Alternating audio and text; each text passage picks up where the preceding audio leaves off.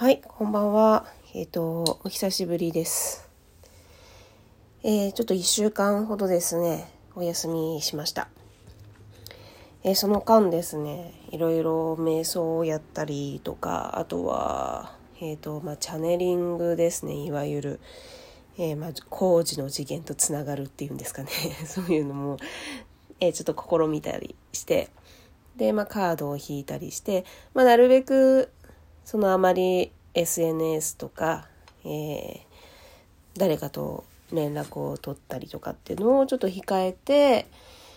えー、まあ、なるべく自分の内側にこもる時間をこの1週間で、えー、取りました。まあ、なかなかこう完全に遮断するのはね結構難しいんだけれども今の私の環境ではね難しかったんだけれども、まあ、ちょっとなんか暇を見つけてはねこう一人部屋にこもっていろいろ YouTube とかで なんか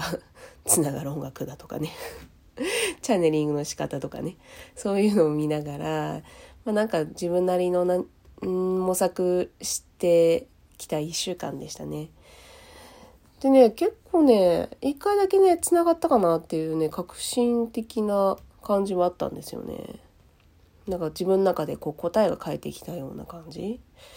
でもねもう本当にねそれが自分のただの想像なのか実際つながったのかっていうのは本当に確信が持てないんですよね。すごく曖昧なもので、まあ、自分がつながったと思えば多分つながったんでしょうっていう世界だと思うんですけど。うん、でこういうのもやっていくとなんかつながりやすくなるっていうし、まあ、何よりもねこういうえっ、ー、とつながりやすい能力っていうかつながりやすさがあると多分タロトをやる上ですごくこう読みやすくなるんじゃないかなって、うん、そこに結構一番期待してるところですね。結構ねやっぱりまだねこう1枚カード出てきてもその意味を見てで全体的にこう、えー、結論を出すんだけれどもそのまあ意味っていうのも文章で書いてあるその解説書の意味ですよね。でそれはもちろんベースとしてはあるんだけれどもやっぱりなんかそこから一歩ねなんか飛び出していきたいっていうのが自分の中にあってなるべくこのカード、まあ、このシンボルこの漢字っていうのでなんか自分の中で答えが導き出せるようになりたいなっていうのがすごくあって。うんまあ、この1週間でなんとかねそのつながるっていう感覚を、えー、体験してみたいと思ったんだけれどもまあ多分つながったんだと思います、うん、そう信じよう。そう。信じたものが信じたことが実現にする。っていうことでね。そうでだから今日どうしようかな。まあ1週間ぶりなのでまあまあタロットの話しましょうか。タロットはね、えー、結構ね、いろんな方、えー、見方があって、今実はね、まだ私講座受けてるんですよね。まあ、講座を受けながら、今や、えー、まだ勉強しながら、えー、まあ、えー、やってるんだけれども、うーん、多分私すごく感覚派なんですよね。この絵を見た瞬間、その絵の意味というよりも、あ、なんか明るい感じだとか、えー、あ、なんか怒ってるなとか、あなんか悲しい感じとかなんかそういう感じで受け取るのが、えー、多分自分の中でしっくりくると思うんですけれども、まあ、今受けてる先生がちょっと結構そのカードの内容に忠実というかこのカードの解説書より超えた解釈はしちゃいけないって思っている先生でうーんなんかそれもねあのすごくわかるんですよね。多分そういう観点が、えー、私に足りないんだと思います。その本当に感覚で捉えちゃってるから自分のいい方に取りたいように読んでしまうところがあって。でもまあ私はそれはそれでいいと思うんですよね。その自分の人生を幸せになるためのただのツールだから、えー、自分を落ち込ませるぐらいだったらもう自分のいい方に捉えて、えー、次に進むね。こうステップになれるんだったら私はそれでいいんだけれども、まあ、その先生は本当にこのカードはただ今あなたの現状を表してるだけですって。それ以上でもないしそれ以下でもないと。意味も、えー、書いてある意味。それ以上でもないしそれ以下でもないとで変に、えー、自分のね主観を入れてしまうと、えー、答えがね全部、え、曲がってしまうからっていう先生でまあなんかあのすごくね、